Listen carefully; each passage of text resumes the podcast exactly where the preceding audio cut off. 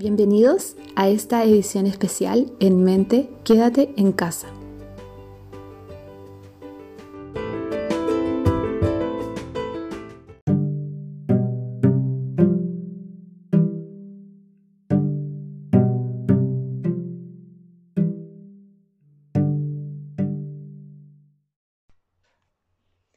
Hola a ti que estás escuchando este podcast. Estamos en un nuevo episodio de En Mente, edición especial Quédate en casa y hoy día me encuentro con Dylan y Pia. Ellos me acompañaron en un podcast anterior y ahora decidimos hacer este podcast para hablar un poquito sobre la serie Babies. Hola chicos, ¿cómo están? Hola, Dani, bien, súper. Qué bueno. Gracias por acompañarme, estamos terminando por fin parte del semestre, contarle igual a todos que estamos terminando el semestre de la universidad, así es que estamos cansados, pero eh, con ganas de hacer este podcast para contarles a todos sobre esta serie, tratando de no spoilearlos. Bueno, los que se están integrando y que no han visto la serie, esta es una serie, es un documental en realidad de Netflix, se estrenó una primera temporada y en, en general lo que hace es como seguir a más o menos 15 bebés durante el primer año de, de vida y van viendo una serie de eventos que van pasando estos bebés con respecto a la alimentación, con respecto al desarrollo motor, eh, cómo es el vínculo con los padres. Entonces se van demostrando una serie de investigaciones a lo largo del mundo porque es en varias partes del mundo en donde están estos bebitos y vamos como conociendo cómo es el desarrollo de un bebé.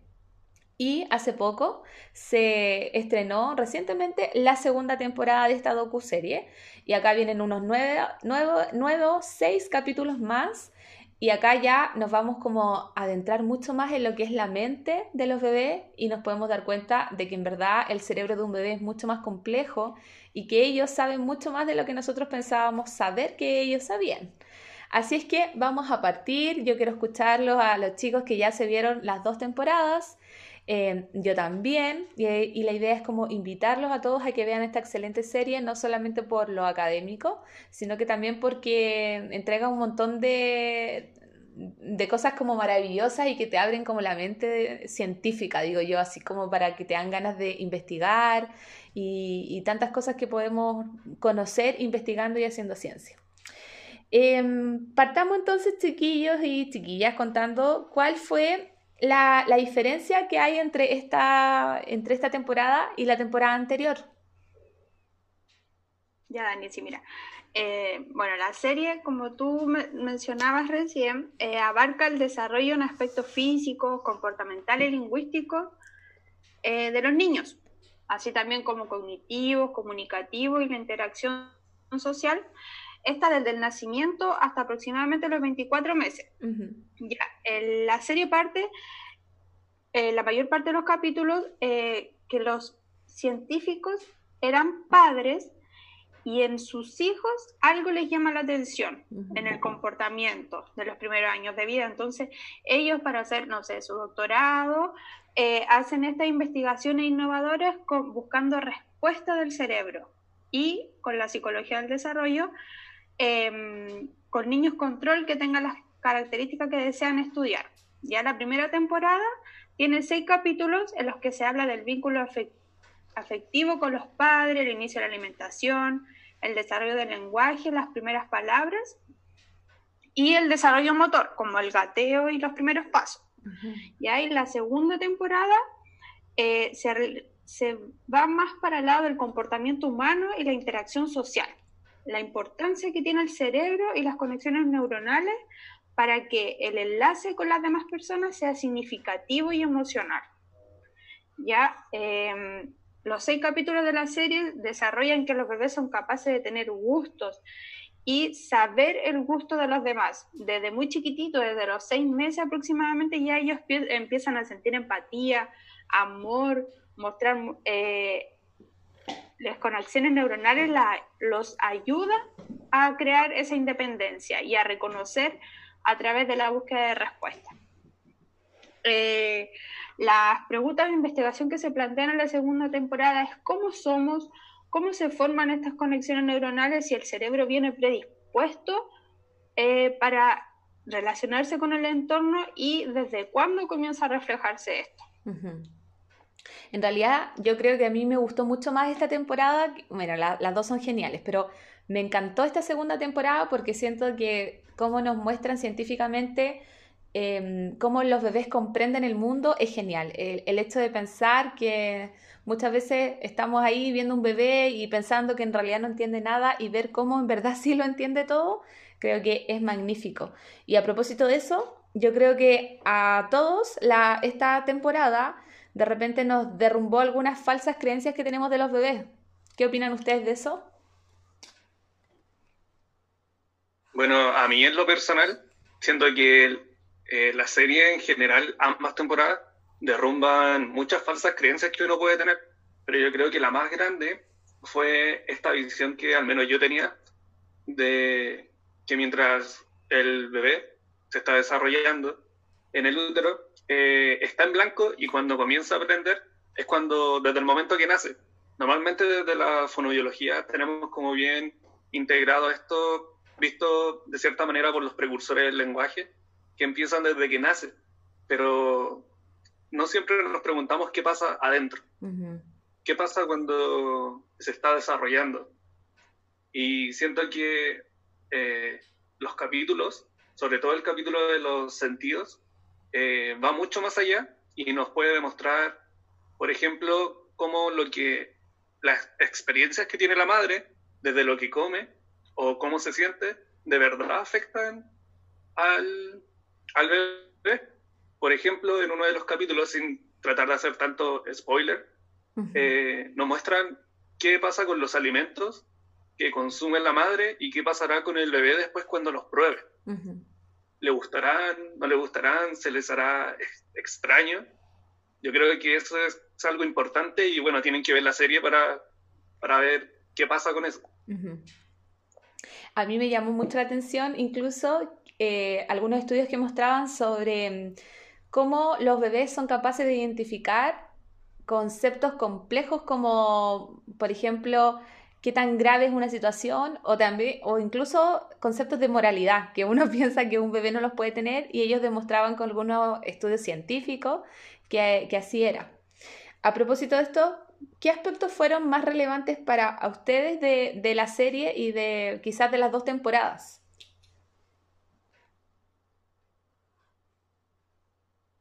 Bueno, lo que más eh, llama la atención y fue relevante es que el documental se enfoca en lo que ocurre en el primer año de vida de una persona, en la percepción del mundo que ellos tienen y la relación con sus padres. En el cerebro neurotípico viene predispuesto para la interacción social, para crear redes. Y gracias a esto, eh, cada persona puede tener su propia identidad y así identificar también, como tú dices, eh, el entorno. Ya desde muy chiquitito ellos empiezan a reconocer todo. ¿Por qué creen entonces ustedes que deberíamos em, ofrecer o, vender que se vea la segunda temporada y no quedarnos con la primera? Todos como que vemos una temporada y estamos esperando así con ansias que salga la segunda, eh, y de repente a la gente como que no le gusta tanto ver documentales, siento yo, docuseries o cosas así. Yo encuentro que está es genial, hasta me encanta la banda sonora que ocupan. Entonces, ¿por qué ustedes creen que deberíamos recomendarla no solamente a los estudiantes, sino que también a los papás, evidentemente? Mm, siento que esta segunda temporada aborda al menos todo lo que quedó como en el tintero de la primera, todo lo que las dudas que a nosotros nos pueden quedar siento que en esta segunda temporada eh, se abordan mucho mejor. Por ejemplo, en, la segunda temporada tenemos capítulos que es lo que saben los bebés, el movimiento, que uno podría decir, ah, ya, lo que es el movimiento, van a abordar como qué empiezan a hacer primero, si gatean o todo, pero en realidad es el movimiento en relación a cómo comprenden el, el entorno. O sea, en este mismo capítulo muestran que el gateo eh, les ayuda también a saber eh, si es que hay peligro o qué cosas pueden hacer y qué cosas no. Entonces, siento que la serie va siempre más allá, sobre todo la segunda temporada, que es como esto que para nosotros es eh, bastante visible, como que un bebé gatea, pero en realidad, ¿por qué lo hace? ¿Por qué aprende haciéndolo? Entonces siento que esta segunda temporada le da a todos una vista más allá de lo que está tangible. De muchas cosas que a veces hablamos desde la teoría también y, y al ver esta serie como que la, la evidenciamos quizás más cerca al ver cómo estos bebés de verdad van demostrando aquello. A mí me gustó mucho el capítulo que mencionaba justo recién Dylan, ahora me estaba acordando sobre la alimentación, porque cuántas veces nosotros lo hemos hablado de repente en clase, lo hablamos con los, con los papás, eh, sobre exponer un alimento entre 10 a 15 veces antes de decir que no le gusta, ¿no es cierto? Y acá en la serie dicen exactamente eso, que el niño tiene que ir de alguna manera reconociendo el entorno desde tocarlo, desde verlo, desde saborearlo, desde, desde vincularse con este alimento, con lo que sea, y que eso no va a ser de una vez, que tiene que generar esta exploración para su cerebro estar preparado para lo que viene y de esta manera em, tolerarlo, por ejemplo. Entonces, hay muchos comportamientos de los bebés que, que llaman la atención. A mí me llama mucho la atención como la inteligencia y el potencial que tienen y el rol que, existe como papá de poder potenciar a estos bebés con todo lo, con lo que ya vienen, es, encuentro que es súper genial. ¿Qué cosas son lo que a ustedes les llamó como más la atención del comportamiento de los bebés? Sí, el, bueno, lo que más llamó la atención es la respuesta corporal que tienen los niños desde muy pequeños en relación a su entorno. Ellos no hablan, pero sí demuestran sus emociones, gustos y pueden realizar una interacción a través de esos movimientos. de, y uno no las va reconociendo en el momento o no, no las identifica ni le busca un, el por qué, pero ellos las hacen con el por qué. Y esto es lo que muestra la serie. ¿ya? Ellos mueven, realizan movimientos de todas las partes del cuerpo, ojos, boca, manos, pierna y pie y se dan cuenta de que estas realizaciones físicas provocan algo en la otra persona. Y que si estas respuestas no son las que ellos esperaban, siguen realizándola hasta así lograr la interacción deseada o las respuestas que ellos quieren.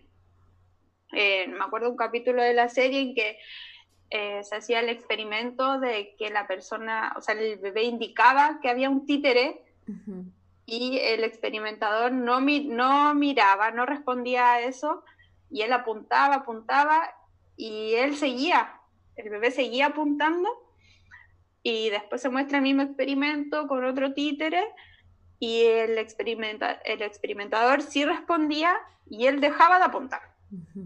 Entonces eso quiere decir que el bebé realiza el movimiento para eh, lograr una interacción. Sí, es genial. También me acordé del experimento que hicieron con unos cubitos, era como un teatro y estaba como el que ayudaba al cubito a bajar a una colina ah, y el que botaba al cubito. Entonces después le ponían todas las figuras y los, todos los bebés, incluso desde los tres meses, elegían al que ayudó y no al otro. Y yo en un momento mientras estaba viendo yo decía, ya, pero eso tiene que ver con un predominio pensaba yo eh, que era con la mano porque estaba justo más cercano o por el color, pero después me di cuenta que les cambiaban de, los cambiaban de sitio y aún así ellos preferían el cubo, la figura que era, era un triángulo, un círculo y un cuadrado y el cuadrado era el que ayudaba al círculo a bajar la colina y el triángulo lo empujaba y todos los bebés prefirieron al que ayudaba. Eso lo encontré demasiado genial. Em, también me gustó el capítulo de, em, no sé si me gustó, pero lo encontré interesante. Esta madre que estaba haciendo su doctorado hizo los tremendos estudios y la rechazaron de un montón de revistas porque en realidad rechazaban y ponían en juicio los resultados de la investigación. Los resultados, sí. Pero después terminó publicando en una revista, un sueño de revista, publicó algo mucho mejor. Em, y bueno, ahí yo pensé como a modo más personal, cuando uno se frustra porque le rechazan cosas tan ínfimas y ella que estaba haciendo los tremendos estudios de doctorado se la rechazaron, eso en realidad como que nos dice, uh, quizás todo es por algo y podemos lograr cosas mucho más grandes cuando nos rechazan cosas pequeñas. E, eso fue un, un, momento mío nomás, eso no tiene nada que ver con la serie. Hablemos un poquito sobre los beneficios que, que podemos nosotros ver de, de recomendar esta serie para los papás? Ya, el ver esta serie eh, a los papás les podría traer varios beneficios muy importantes.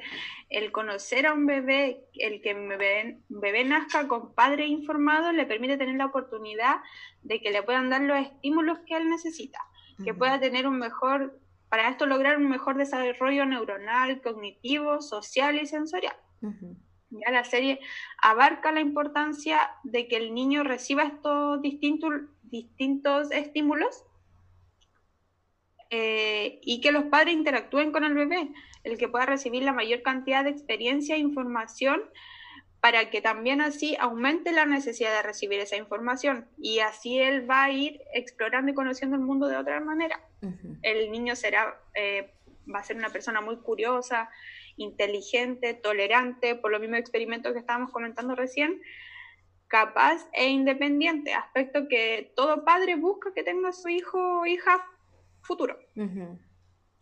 Y también para los estudiantes, comentemos ahí por qué los estudiantes deberían todos ver esta serie. ¿Les puede servir para la asignatura? ¿Cuáles serían los beneficios para que los estudiantes, sobre todo de las carreras de salud, veamos toda la serie completita? Creo que ambas temporadas están muy bien orientadas para estudiantes, pero ya sean estudiantes secundarios como también eh, aquellos que tienen estudios superiores, ya que es una serie muy ligera. O sea, uno la va a ver y no te vas a perder en lo que están hablando porque lo hacen muy cercano, un lenguaje que es fácil eh, de comprender, tengas una teoría, una base teórica o no. Entonces, siento que eh, aquellos que estén en los secundarios, como decía, les puede servir mucho esto de comprender mejor, por ejemplo, en asignaturas que tienen como ciencias sociales, o lenguaje. Mm. Es muy bueno. Y bueno, sobre todo para nosotros que somos como del área de la salud y que tenemos un poco más de acercamiento teórico con esto, siento que es muy beneficioso porque le podemos dar un, un vistazo mejor a lo que leemos, porque lo podemos ver plasmado, además que está lleno de experimentos. Uno no podría decir, al menos en esta serie, ah, es algo que se les ocurrió y lo dicen porque quieren. No, o sea, uno ve un capítulo, una idea y un experimento. Y ves que es así. Y es un experimento que te lo explican fácilmente. Entonces, siento que cualquiera que lo pueda ver eh, le ayuda mucho. Sobre todo a aquellos que están en carreras relacionadas con el, con el área de la salud o también del desarrollo de los niños. Así que tiene como un gran campo que puede ver esta serie. Sí, de acuerdísimo. Dylan, ¿y cuál fue el capítulo que más te gustó o que más te impactó? a mí en lo personal, bueno, siento que ambas temporadas tienen capítulos que cada uno tiene lo suyo, pero a mí fue el de los sentidos. Más que nada porque eh, siento que en esta serie eh, se abordan muchas cosas, pero hay algo que es eh, el amor. El amor que le entrega este tutor o, o la madre, específicamente en el experimento a los niños. Que siento que siempre se habla en general, pero se menosprecia. Yo creo que todos hemos escuchado alguna vez cuando dice lo importante es entregarle amor a tu bebé o que tu bebé siente el amor. Y uno puede decir, ah, sí, es como lo normal, pero en realidad acá, en base a un experimento, te demuestran que de verdad sirve. O sea, el experimento trata de ver cómo el niño eh, neuronalmente eh, interpreta las señales de amor que le entrega la, madre. Entonces podemos ver que cada señal que sea una caricia, eh, solamente que lo vea, una sonrisa, ya la actividad neuronal que el, bebé tiene es muy grande. Entonces, obviamente favorecen su desarrollo. Entonces, son cosas básicas que a veces uno subestima, pero que en realidad causan un gran impacto. Sí, es verdad. En verdad yo siento que esta serie es muy genial, nos abre así como la mente a entender cómo es el cerebro, cómo es el desarrollo humano, cómo son los bebés y, como decía hay una médico, lo, complejo que es saber cómo somos al inicio por la poca cantidad de estudios que hay de resonancia finalmente para entender el cerebro de los niños. Bueno, agradezco enormemente a ustedes por haber participado en este podcast. Muchas gracias por eh, animarse y también por contar sobre cómo fue la experiencia para ustedes de ver la serie Babies. Eh, todos están invitados a verla. Ojalá puedan verla y ahí comentarla por redes sociales y compartir con otras, otros profesionales, otros padres, otros estudiantes y otras personas que se vinculen y que les guste el área de la primera infancia. Así es que nos despedimos, estamos llegando al final del podcast y nos encontraremos en otra oportunidad con otro tema. Así es que muchas gracias por habernos escuchado. Adiós. Gracias, chao. Adiós. Vean la serie.